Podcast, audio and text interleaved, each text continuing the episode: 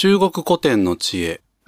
人間万事採用が馬ということで今回は情報提供をさせていただければと思います。この、まあ、中国古典なんですけれども、これ本当に、えー、私たちにとって、まあ、知恵の宝庫ですので、ぜひあのマネージャーの皆様にはですね、たくさん読んで、たくさんご理解をいただくことをお勧めをしたいなと思いますね。で、そんな中でまあ今日一つご紹介できればということで、まあ、今申し上げた人間万事採用が馬。まあこれ言葉で聞いてるとですね、何のこっちゃっていうことなんですけど、あのネットに今のあの私が申し上げた通りですね、こう打ち込んでいただくと、えー、すぐ出てくるかと思いますんでね、あの、字を見ると、ああ、あれかというふうに思われる方も多々いらっしゃるかもしれないんですけどね、えー、今日はまあ口頭でご紹介をできればというふうに思いますね。えー、人間と書いてまず最初人間ですね。で、万事っていうのはまあ全てのこと。ね、採用が馬。ね。えー、まあ、祭というね、えー、砦ということなんですけどね、そこのまあ、おじいさんの馬と、まあ、そういうような言葉なんですね。で、これはですね、もともとは中国の書物であるエナンジというですね、まあ、2000年前に書かれた書物があるんですけども、まあ、それに書かれてある、まあ、古典的な内容ということなんですね。で、まあ、辞書によるとですけれども、えー、人生の下腹、ね、えー、災いとか、あまあ、服とか、まあ、こういったものは点々として予測できないことの、まあ、例えというふうに、まあ、書かれています。簡単に内容をご紹介したいと思いますね。えー、昔中国の北方の砦のそばに住んでいた老人の馬がですね、えー、外国の敵地に、えー、逃げてしまったということなんですね。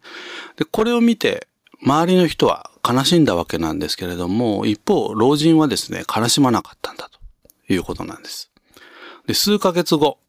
その敵地からね、あの素晴らしい馬、春目というんですけれども、を連れて、えー、その馬が帰ってきたということなんですね。で、これに対して周囲の人は、おお、よかったよかったということで喜んだそうなんですけれども、今度老人は逆に喜ばなかったんだそうです。ね、で、ある時、この老人の子供がですね、その馬に乗って、えー、落馬をして足を折ってしまっちゃったそうなんですよね。で、これに対して今度はまた周囲の人は、ああ、かわいそうにということで悲しんだそうなんですけれども、老人はま悲しまなかったんだそうです。で、えー、この老人の子供は、まあ、この骨折をしてしまったことにより、兵役を逃れて、ね、で、まあ、命が助かったというような、まあ、一連のこう流れのあるこの故事なんですね。まあ、ですから、あまあ現在のこのビジネスの中で考えてみてもですね、果たして今のこの状況が災いなのか幸いなのかっていうのはですね、渦中にある時はやっぱりなかなか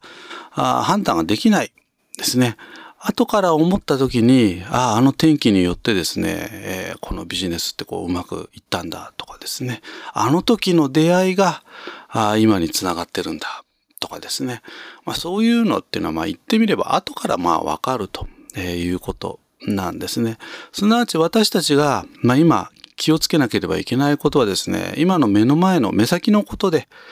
えー、ちょっとした細かいことでですね、えー、一喜一憂しないとえー、いうことかなと思いますね。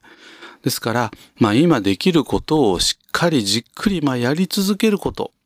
で、まあ結果が出ると信じてやり続けること。まあこんなことがですね、まあこの人間万事採用が馬の言葉のこ、えー、まあ知恵というかですね、えー、常に明記すべきことではないかなというふうに思います。これあの私自身もですね、えー、まあ自分自身の座右の銘ということでですね、あの常日頃から思い出しながら、まあ、日々の仕事にこう取り組んでおりますので、まあ今日はいい機会でございましたので、まあ、ご紹介をさせていただきました。以上、中国古典の知恵、人間万事採用が馬ということで情報提供をさせていただきました。